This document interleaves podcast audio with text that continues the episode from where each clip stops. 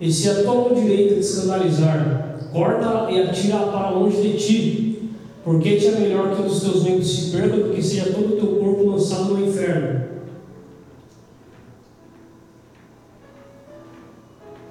Volta mais um, professor. É o 29 e o 30. Olha de novo aqui, ó. Portanto, se teu olho direito te escandalizar, arranca-o e atira-o para longe de ti, pois te é melhor que se percam os teus membros do que seja todo o teu corpo lançado no inferno. Agora o 30.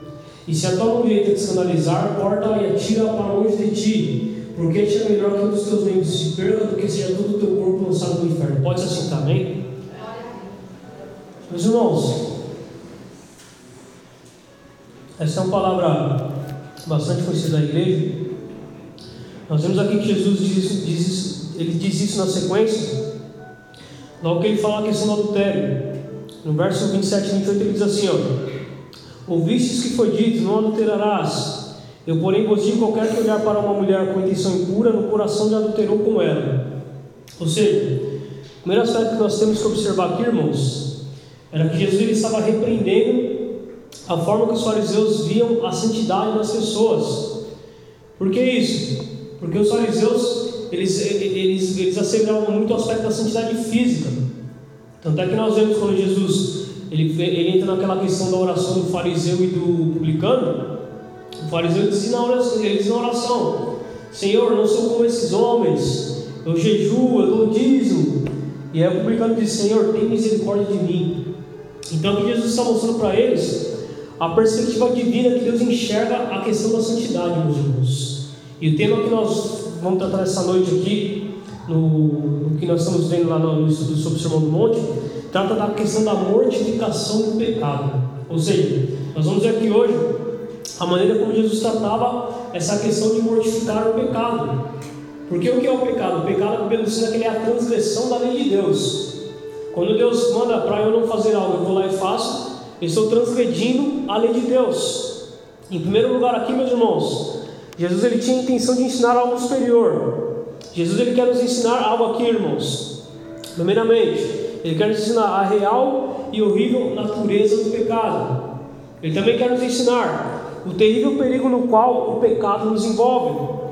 E ele quer ensinar a importância de tratarmos o pecado de forma radical.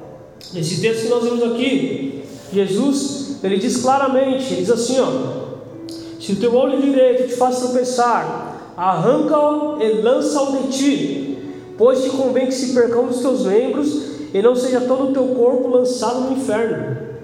Por que Jesus diz isso naquela época, meus irmãos? Naquela época as pessoas elas tinham a opinião de que o olho direito e a mão direita eram mais importantes que o olho esquerdo e a mão esquerda. Ou seja, Jesus pegou uma crença popular da época e usou como exemplo para as pessoas entenderem a importância que tinha a questão do pecado na perspectiva divina. Jesus está mostrando ali para eles, falando: olha, se esse olho do seu direito, esse olho que você, você diz que se enxerga melhor, se ele está te fazendo você pecar, aí diz a figura de linguagem da hipérbole, que é uma figura de linguagem trazendo algo exagerado, arranca ele, joga fora. É melhor você arrancar esse olho do que você perder a salvação e a vida eterna. Era isso que Jesus estava tratando com os fariseus da época. Nós vemos aqui, irmãos, que o olho ele é mencionado não apenas como algo precioso, mas também como agente potencial da tentação do pecado. Jesus está querendo mostrar para aqueles fariseus que muitas vezes o pecado começa a partir do olhar. Quando a gente olha para algo, a gente vê lá quando Davi olhou para Batseba. A primeira gente que fez Davi pecar foi os olhos de Davi. Ele viu lá a mulher se banhando, e a partir daquele momento, ele, começou a cobiçar aquela mulher, e aquilo desceu para o coração dele. E Jesus ali estava mostrando, falando: Olha, se este olho que faz você pecar, ele, ele é algo que você trouxe, mas ele faz pecar, arranca ele fora. Querendo dizer, fala, olha, da mesma forma que esse olho é importante, o destino da alma de vocês também é importante. Era esse aspecto que Jesus estava tratando, meus irmãos. E nós vemos aqui é com o olho que o homem começa a cometer adultério. Jesus está enfatizando que é melhor perder algo valioso, o olho, para ganhar algo mais precioso, ou seja, ganhar a vida eterna. Porque essa promessa que ele nos fez, irmãos. E aí, quando a gente olha para Jesus, como é que Jesus trata a questão do pecado? Vamos voltar um pouquinho lá no Éden. Quando o homem pecou no Éden, o homem passou a ter uma natureza pecaminosa, irmãos. Ou seja, quando Adão e Eva estavam lá no Éden, e eles desobedeceram a ordem de Deus de comer da árvore do conhecimento do bem e do mal, eles ali, a partir daquele momento, eles deixaram de ter uma natureza totalmente pura e passaram a ter uma natureza pecaminosa. Sendo assim, na, na, na perspectiva cristã que nós cremos, todos os homens e decidiram de na glória de Deus. Paulo disse lá em Romanos 3,23. Então Jesus aqui nos mostra que nós, todos nós, temos a natureza pecaminosa, partindo de Adão. Outra coisa que Jesus também nos ensina, a Bíblia nos apoia, que o homem, quando está tratando do pecado, o homem tem um coração pecaminoso e desesperadamente corrupto. Está lá em Jeremias 17,9. Ou seja, tudo que nós vamos fazer, nós temos que sempre ter a direção de Deus. Por quê? Porque o pecado nos envolve de maneira enganosa, meus irmãos. O pecado é algo atrativo para a carne. O pecado é algo que traz, é, digamos assim, um prazer espontâneo, um prazer momentâneo. Mas esse prazer momentâneo te leva a você não estar com Cristo na eternidade. Ele te leva a você se distanciar de Deus. Essa é a, essa é a realidade que Jesus está querendo mostrar para eles. Outro ponto aqui. Devemos ter em mente que um ponto de vista inadequado do pecado é a principal causa da falta de santidade. Ou seja, se as pessoas não conseguem enxergar a seriedade do pecado, ela nunca vai alcançar uma santidade que agrade a Deus. E isso os fariseus faziam muito bem, irmãos. O ponto de vista deles da questão do pecado era um ponto de vista errado. Era um ponto de vista inadequado, um ponto de vista que não agradava a Deus. Por quê? Eles se vestiam como homens santos, colocavam vestes santas. Mas o próprio Jesus disse que eles eram como sepulcros caiados. Ou seja, o túmulo por fora era um túmulo bonito, mas por dentro era algo podre, irmãos, era algo podre. Jesus estava querendo mostrar para eles que não era isso que agrada a Deus. O que Deus quer é que nós venhamos ter um coração puro, um coração temente a Deus, um coração que agrade a Deus. Outro aspecto que nós temos que enfatizar aqui, irmãos, embora um homem não esteja pecando no momento, mesmo assim ele continua sendo pecador. Por que isso? Porque a nossa natureza é pecaminosa, meus irmãos. Romanos 7, Paulo diz claramente: ele diz assim: ó, o bem que eu quero fazer, esse eu não faço mas o mal que eu não quero fazer, esse eu faço. Por que, que Paulo está fazendo isso, irmãos? Paulo estava ali dizendo, mostrando para Deus, que ele era incapaz de salvar a si mesmo. Que se não fosse a graça e a misericórdia do Senhor, se não fosse a operação e a eficácia do Espírito Santo de Deus em nossas vidas, nós seremos miseráveis pecadores diante do Senhor, irmãos. Era isso que ele está querendo mostrar para aqueles fariseus da época. Homens que conheciam as leis de Deus, homens que conheciam a Torá, homens que conheciam ali as leis que foram dadas a Moisés. Aí Jesus vem e fala: não, não é desse jeito. Jesus vem e fala: não é dessa maneira. Se esse olho está te fazendo pecar, se essa mão está te fazendo te pecar, arranca ela fora. Arranca fora, melhor você chegar lá na, na, na eternidade, ser a mão e seu olho, mas ser a vida eterna, do que ser lançado no inferno, no guerreira. Era isso que Jesus estava tratando. E aí, quando a gente fala da questão do pecado, o pecado do homem, o que, que ele causou, meus irmãos? Ele causou uma ruptura na comunhão entre Deus e o homem. Está lá em Isaías 59, 2, quando a Bíblia diz lá: Porque os nossos pecados fazem separação entre vós e o nosso Deus, e as nossas iniquidades fazem separação entre vós e o nosso Deus. Então, quando vocês estamos pecando, quando vocês estão fazendo algo que desagrada a Deus, isso cria uma barreira entre eu e Deus. Vê, o que nós precisamos perceber, irmãos? Quem tem problema com o pecado é o homem, não é Deus. Deus ele está sempre no mesmo lugar. Deus ele é um ser imutável. Nós não, nós somos seres mutáveis. Nós estamos sujeitos ao erro, sujeitos a falhar. E quando falhamos, isso traz consequências, meus irmãos. Nós vemos que foi assim na vida dos homens que são discípulos dessa santa palavra. Quando Davi pecou, houve sérias consequências. Ele lá participou do momento lá com Batseba foi lá, adulterou, fez lá tudo que, que, que a carne dele queria. E o que aconteceu, meus irmãos? Ele sofreu a ira de Deus sobre a vida dele.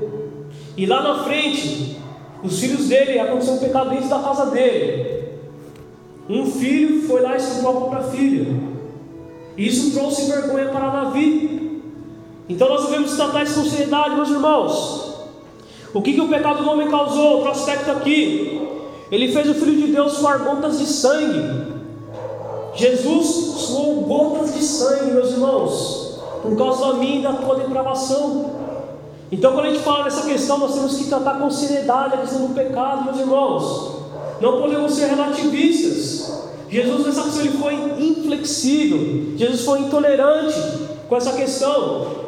E a gente vê nos dias de hoje, muitos aí pastores querem relativizar a questão dos pecados. Meu irmão, pecado será sempre pecado. A Bíblia diz, o próprio Deus diz que ele não muda. Está lá em Malaquias 2, 6, se não me engano, Hebreus 13, 8. Porque eu, Deus, não mudo. Então, mesmo Deus aqui, que, como eu posso aqui, que ele condenava as coisas no passado, ele continua condenando nos dias de hoje. Deus não mudou. Deus não mudou, meus irmãos. Outro aspecto aqui que o pecado do homem causou, ele finalmente foi a causa da, da morte do Senhor Jesus Cristo na cruz do Calvário. Jesus, ele sofreu naquela cruz, meus irmãos. Ele sofreu naquela cruz por mim e por você, por conta de nossos pecados, meus irmãos. E quando a gente peca, nós desagradamos a Deus. Jesus não tinha pecado nenhum. Jesus não tinha pecado nenhum. Mas ele morreu como um maldito. A Bíblia diz isso. Todo aquele que morria, a Bíblia nos ensina lá em Deuteronômio. Todo aquele que era pendurado no madeiro era tido como maldito diante do Senhor, meus irmãos.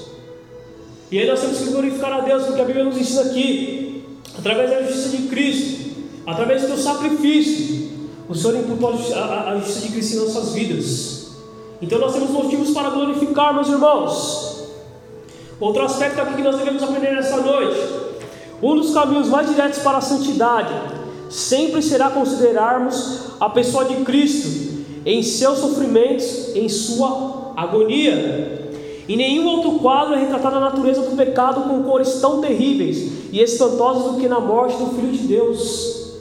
Então, quando nós lemos a Bíblia, quando a gente chega nos textos da crucificação, ali nós temos que ler e pensar: Senhor, obrigado pelo Senhor ter morrido por mim na cruz do Calvário, Senhor. Jesus foi surrado, foi espancado, meus irmãos. Todas as partes do corpo do Senhor Jesus Cristo sentiu dores, todas, todas. Da cabeça aos pés, ele sentiu dor, meus irmãos. A Bíblia diz lá em Isaías 53, diz lá que ele foi moído pelas nossas iniquidades. E diz lá, o castigo que nos traz a paz estava sobre ele. Então nós temos que glorificar a Deus nessa questão, meus irmãos. Temos que tratar o pecado com a seriedade que Jesus tratou. Não devemos ser relativistas. Não devemos relativizar a questão do pecado, porque o caminho do pecado, o final é o inferno. A Bíblia diz lá que o salário do pecado é a morte. E Deus, a Bíblia diz que Deus não tem, não tem culpado por inocente. Se hoje você está adquirindo esse conhecimento, você não é mais inocente diante de Deus, meus irmãos.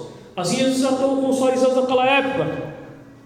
Em segundo lugar, aqui, meus irmãos, Jesus ele queria nos ensinar sobre a importância da alma e do seu destino. Olha o que ele diz: Se teu olho direito faz tropeçar, arranca e lança de ti, pois te convém que se perca um dos teus membros e não seja todo o teu corpo lançado no inferno. Jesus aqui está, mostrando, está nos mostrando uma verdade. Ele está nos mostrando que a alma ela tem muito valor para Deus. A alma nossa, a nossa alma, ela é algo valioso para Deus. Só que, se você nos deleitarmos no pecado, isso não vai agradar a Deus, meus irmãos. Isso não vai agradar a Deus. Pastor, coloca para mim, por favor, Salmos 49, 8. Olha o que a Bíblia diz em Salmos 49, 8, meus irmãos. Acerca da redenção da alma do homem. Diz que a redenção de uma alma é caríssima. Pois a redenção da sua alma é caríssima e cessará para sempre.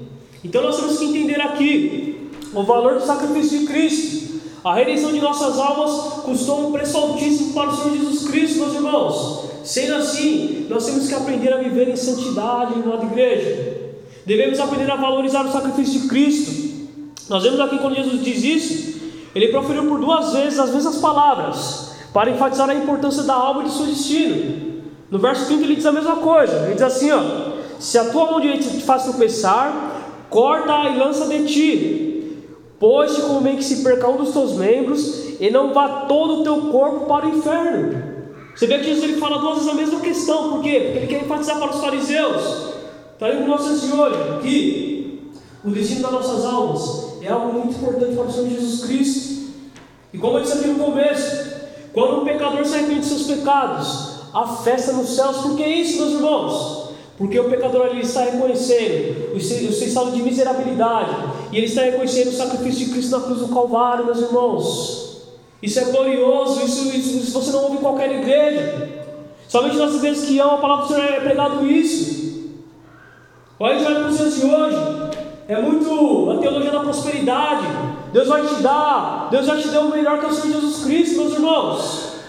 A Bíblia nos ensina lá em 1 João 2,25. E essa promessa que nos fez, o que? A vida eterna. O que, o que vier depois disso é lucro, meus irmãos. É lucro.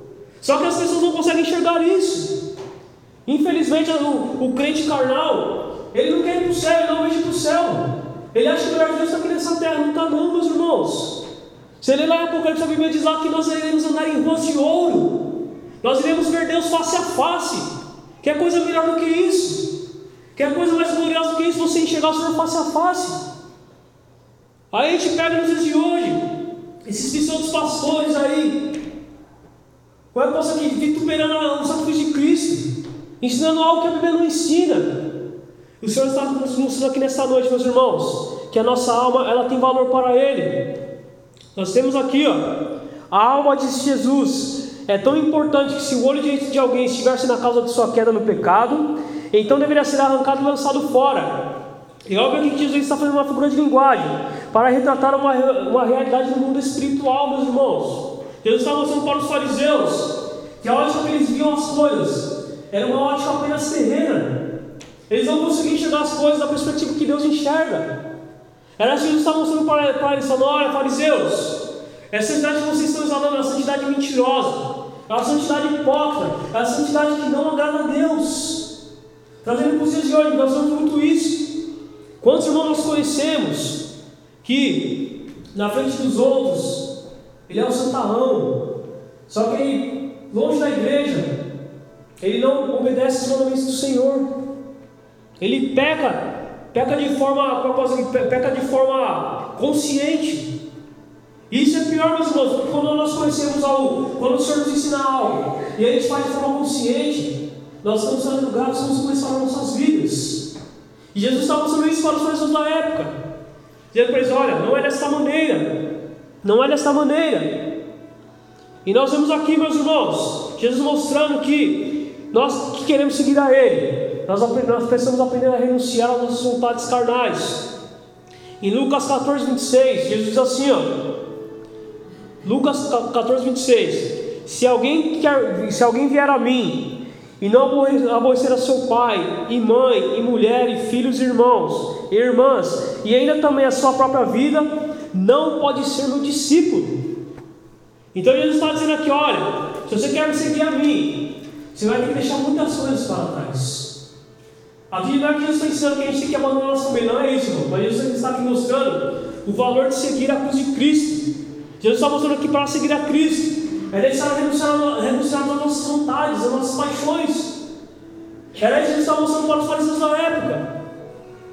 Jesus aqui, ó, até notei aqui, ó, Jesus quer nos ensinar que não importa quem ou que se tem interposto entre nós e o Senhor, caso seja prejudicial, prejudicial, prejudicial às nossas almas, então deveria ser abominado e eliminado. Isso não quer dizer que devemos odiar nossos familiares, pois Jesus ensinou até mesmo a amar nossos inimigos. Mas Jesus aqui, Jesus aqui nos mostrou a verdade. Ele quer nos ensinar que tudo aquilo que se interpõe entre nós é nossa salvação. A gente tem que eliminar, a gente tem que arrancar. Se algo está fazendo eu perder a minha salvação, se algo está fazendo eu me distanciar de Deus, eu tenho que arrancar isso fora. E tenho que me agarrar no Senhor novamente. É esse o princípio que Jesus está querendo ensinar para nós no dia de hoje, meu irmão. Tudo aquilo que se interpõe entre nós e destino de nossas almas nós temos que arrancar e jogar fora, porque Jesus quer que nós estejamos ao lado dele, meus irmãos. A Bíblia nos diz lá em Efésios, capítulo 2, se não me engano, que o Senhor nos escolheu e nos elegeu antes da fundação do mundo, meus irmãos. Jesus ele sabe que nós iremos pecar, ele sabe que nós iremos tropeçar, mas ele sabe que nós temos a capacidade de buscar a Ele e viver em santidade. Nós não seremos perfeitos, mas Deus ele quer nos ensinar aqui que nós devemos aprender a ter maturidade na fé, meus irmãos. Muitos crentes não crescem na fé porque não buscam ter uma vida santificada, porque não têm um relacionamento com Deus, porque não buscam conhecer as coisas relacionadas às coisas de Deus, e acabam fazendo como os fariseus faziam, acabam usando uma santidade que não agrada a Deus, uma santidade hipócrita, uma santidade mentirosa. Não é isso que Deus quer de mim e de você, meus irmãos. Ele quer que nós venhamos ser sinceros, ele quer que nós venhamos declarar nossos pecados para Ele. Senhor, me ajuda a vencer esse pecado, Pai. Me ajuda a não ser um hipócrita, Senhor. Me ajuda a não ser um mentiroso. Me ajuda a não ser um adulto. Me ajuda a não ser aquilo que desagrada a Ti, Senhor. É isso que Jesus estava ensinando para os fariseus. Por quê, meus irmãos? Porque eles condenavam todos, a, a, a todas as pessoas. Mas eles mesmos não olhavam para dentro de si mesmos. A gente vai ver isso mais para frente. Quando você pega lá em Mateus 7, Jesus ele, ele declara abertamente a hipocrisia dos fariseus. E se a gente pensar para os dias de hoje, acontece muito isso, meus irmãos. Acontece muito isso. Pastor, coloca para mim, por favor, Mateus 16, 26. Olha o que Jesus disse, meus irmãos, que nós devemos calcular quando está na questão do pecado. Em Mateus 16, 26, Jesus ele dá, nos ensina outro princípio aqui, meus irmãos. Pois que aproveitar o homem ganhar o mundo inteiro se perder a sua alma? Ou que dará ao homem recompensa da sua alma? Aí diz aqui, vou até pegar a frase que o autor diz, ele diz assim, ó, esse é o cálculo que a gente precisa, que a gente precisa fazer. Que aproveitar o homem ganhar o mundo inteiro e perder a alma dele. Por quê, meus irmãos? No inferno vai ter dinheiro. No inferno vai ter propriedade. No inferno vai ter carro, vai ter moto, vai ter imóvel. No inferno vai ter almas, almas que não se arrependeram de seus pecados, almas que não reconheceram o sacrifício de Cristo. Como diz, não, me recordo quem disse isso, acho que foi o pastor Hernandes Dias Lopes. Ele diz que o final de uma caminhada sem Cristo é o inferno. O final de um caminho sem Cristo é o inferno. É, coloca para mim agora Mateus 10, 28. Olha o que Jesus disse, dizendo também para o povo da época sobre a questão de temer a Deus e temer a ira de Deus. A questão que nós devemos tratar a questão do pecado em nossas vidas, meus irmãos. Mateus 10, capítulo 28. E não tem mais que mata o corpo, e não pode matar a alma. Temei antes aquele que pode fazer perecer no inferno a alma e o corpo. Então Jesus mostra aqui, meus irmãos, que tudo aquilo que se interpõe entre nós e o destino de nossas almas nós temos que arrancar jogar fora. Eles estavam para os dizendo, falando, olha, tudo aquilo que atrapalha você de estar diante de Deus, de estar diante do Senhor, arranca fora, arranca, porque isso não é agradável a Deus. E ele disse que nós devemos temer a quem? Ao Senhor. É Ele que vai fazer perecer a alma no inferno. Nós sabemos que Deus é, é amoroso, Deus é misericordioso, Deus é justo, mas também a ira de Deus. Olha aqui a ira de Deus. Não sou eu estou isso, a Bíblia diz aqui, ó, a ira de Deus. Temer aquilo que pode fazer parecer no inferno a alma e o corpo. Então nós, Jesus está tratando essa questão, meus irmãos. Terceiro, um terceiro aspecto que Jesus quer nos ensinar: que devemos odiar o pecado, fazendo tudo quanto estiver ao nosso alcance para que o pecado seja destruído dentro de nós mesmos. Ou seja, Jesus está mostrando aqui que aquilo que faz a gente pecar contra o Senhor nós iremos abominar, meus irmãos. Coloca para mim agora, por favor, Salmo 97, 1. Olha o que a Bíblia nos diz no Salmo 97, 1. Eu e você que falamos que amamos a Deus com a nossa boca, o que nós devemos fazer, amada igreja? Você que está com a Bíblia aí, Salmos 97, versículo 1.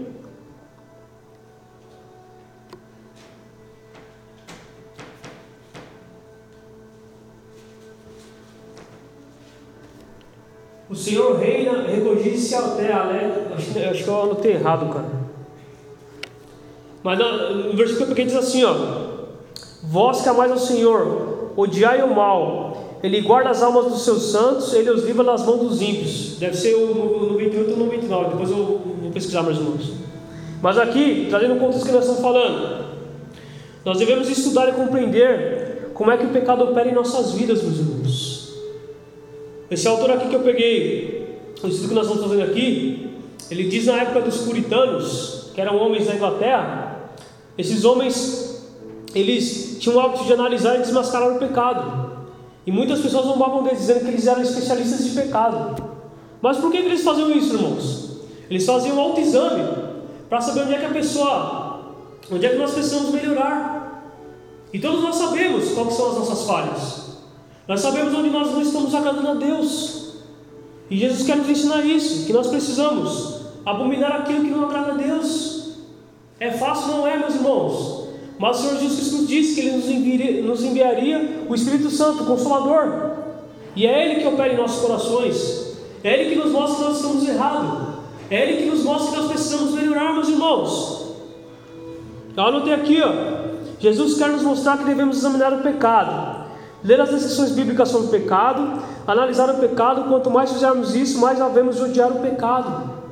Então, quando a gente faz o autoexame, quando a gente começa a questionar e falar: Senhor, onde eu estou desanimando a Ti, Pai? Aí a gente começa a enxergar o que Deus requer de nós, meus irmãos. E quando a gente faz isso, nós não somos parece que nós estamos lutando contra o pecado, meus irmãos. E eu creio que uma das maiores evidências de quem nasceu de novo é que a pessoa luta constantemente contra o pecado, meu irmão. Que a Bíblia nos diz que aquele que permanece na prática do pecado, a Bíblia diz que é filho do diabo, não sou o que estou dizendo, é a Bíblia. Então, aquele que permanece na prática do pecado, de forma consciente, a Bíblia nos ensina que, é, que essa pessoa é filha do diabo. E João, e o apóstolo ele diz que aquele que ama a Deus, ele guarda seus mandamentos. E nele a semente de Deus permanece. Ou seja, se a semente de Deus está na pessoa, ela vai abominar aquilo que desagrada a Deus. Era esse princípio que João estava nos ensinando quando disse isso. E outro aspecto que nós devemos enfatizar, meus irmãos. O próprio Jesus Cristo disse lá nas bem-aventuranças: Mateus 5,8 ele diz assim: ó, Bem-aventurados os limpos de coração, porque eles verão a Deus. Então, quando você falamos que amamos a Deus, nós precisamos fazer um autoexame e crermos nessa palavra que Jesus disse: se você tivermos nosso coração limpo, nós veremos a Deus. Ou seja, limpo das nossas iniquidades, dos nossos pecados. Por que Jesus ele enfatizou isso, meus irmãos? O próprio Jesus Cristo lhe disse que é do coração do homem que procedem os adultérios, as prostituições, as impurezas, as lascívias, a imoralidade sexual. Jesus Cristo disse isso, que é do coração do homem que provém tudo isso. Então, quando a gente limpa o nosso coração disso, nós veremos a Deus. Jesus nos ensinou isso, meus irmãos. Aí diz aqui, ó, a nossa ambição deveria ser possuirmos um coração que desconhece a amargura, a inveja, o ciúme, o ódio e o despeito. Se a gente carrega isso no nosso coração, essas coisas que desagradam a Deus, nós não deveríamos carregar isso, irmãos. A nossa ambição deve ser ter um coração limpo, um coração regenerado, um coração que busca santificar ao Senhor todos os dias das nossas vidas. E olha que engraçado isso, meus irmãos. O Senhor nos ensina que podemos cometer um pecado no coração sem que ninguém o saiba. Uma pessoa pode parecer perfeitamente respeitável, sem que ninguém perscrute o, seu, o que se passa na sua imaginação. Mas Deus vê tudo aos olhos de Deus vê tudo. E aos olhos dele não há nada que passa impune, meus irmãos. Então quando é você dizer aqui, meus irmãos, quando é você a santarrão na frente dos outros, de bom moço, mas lá no nosso íntimo a gente tem pensamentos impuros, a gente tem imaginação impura. Deus está vendo isso, meus irmãos. E como eu disse lá atrás, mesmo que a gente não esteja em pecado, não esteja em pecado no momento, a nossa natureza nos impira a fazer isso. É a natureza do homem, é pecaminosa. Não tem como, meus irmãos. Então, constantemente a gente vai lutar contra o pecado. Constantemente a gente vai lutar contra a nossa vontade. Constantemente a gente vai lutar contra isso que desagrada a Deus. Mas o homem e a mulher que quer agradar a Deus, ele vai buscar ser santo na presença do Senhor, meus irmãos. Ele vai buscar santificação. E a Bíblia nos ensina lá em Hebreus, acho que é 13 e 4, diz lá que sem a santificação ninguém verá o Senhor. É impossível ver a Deus sem ser santo. É impossível. Impossível, meus irmãos. Não sei o que digo isso, é a palavra do Senhor. Para terminar aqui a última parte. Quando a gente trata da questão de mortificar o pecado em nossas vidas. Coloca para mim, por favor, pastor, Romanos 8, 13 e 14. Olha o que a Bíblia nos ensina. Sobre nós, e você, começarmos a mortificar o pecado em nossas vidas. Começarmos a fazer aquilo que agrada a Deus.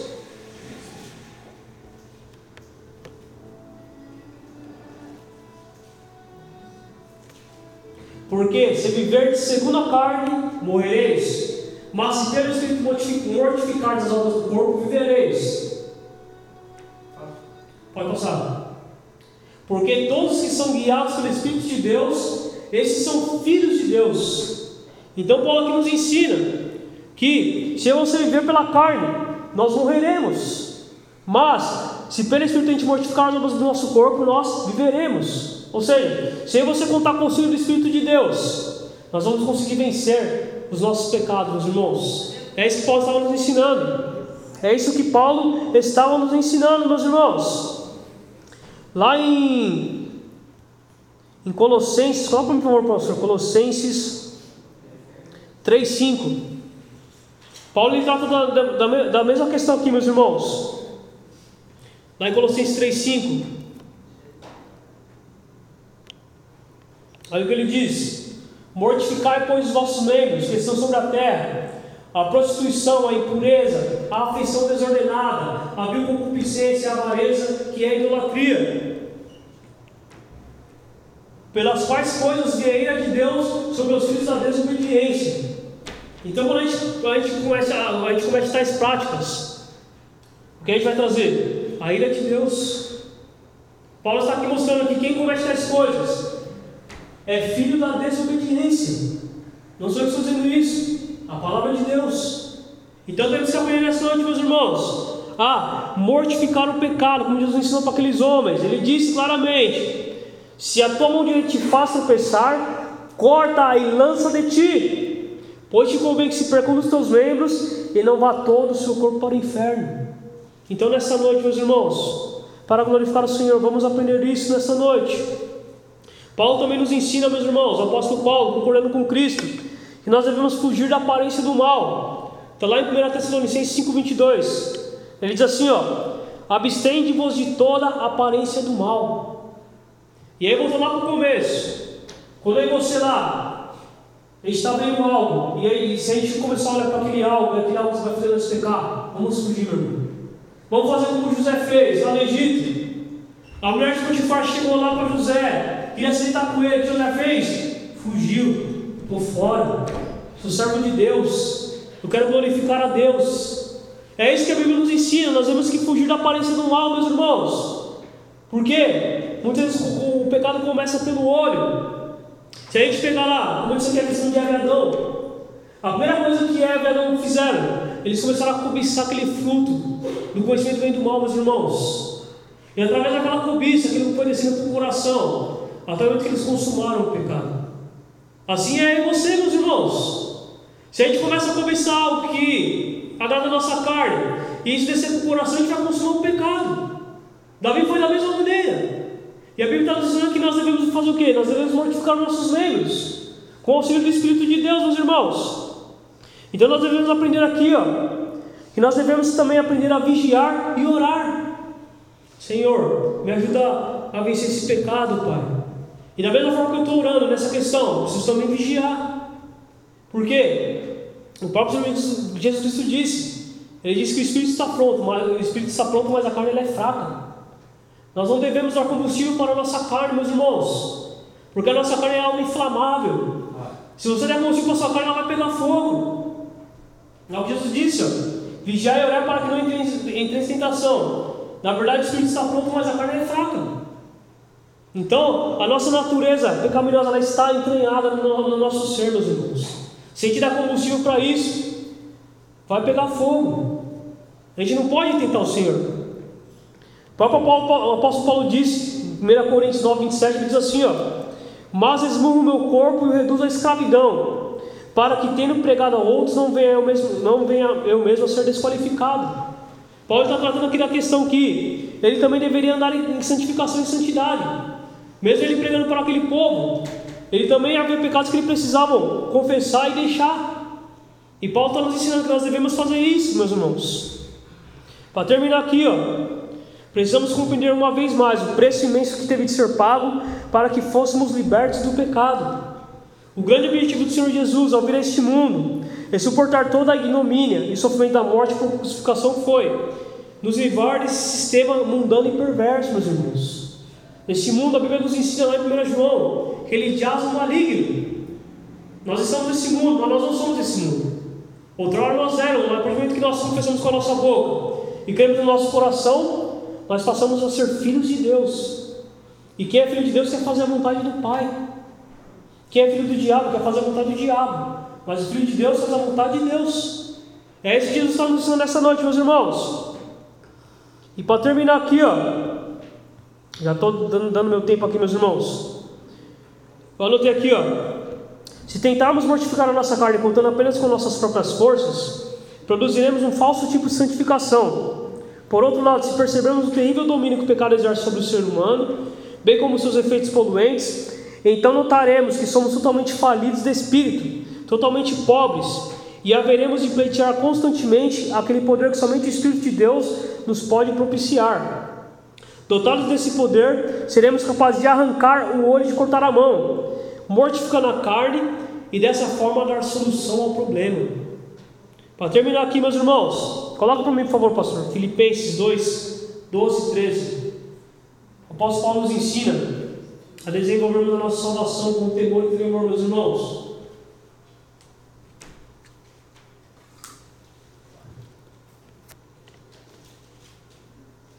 Ele diz assim: ó, De sorte, meus amados, assim como sempre obedecestes, não só na minha presença, mas muito mais agora na minha ausência, assim também operai a vossa salvação com temor e tremor.